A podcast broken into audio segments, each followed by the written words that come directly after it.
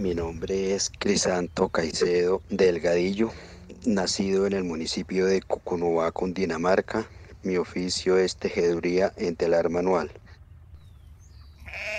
Uso como materia prima algodón 100%, lana, fique y acrílicos. Vengo de tejedores como mis bisabuelo, mi abuelo, mi papá.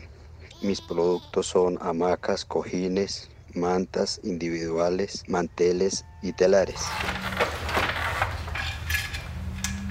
Los productos que hago son de primera calidad y con la venta de estos ayudo a muchas mujeres cabeza de hogar que son las que hacen los terminados, decoración de todos los productos.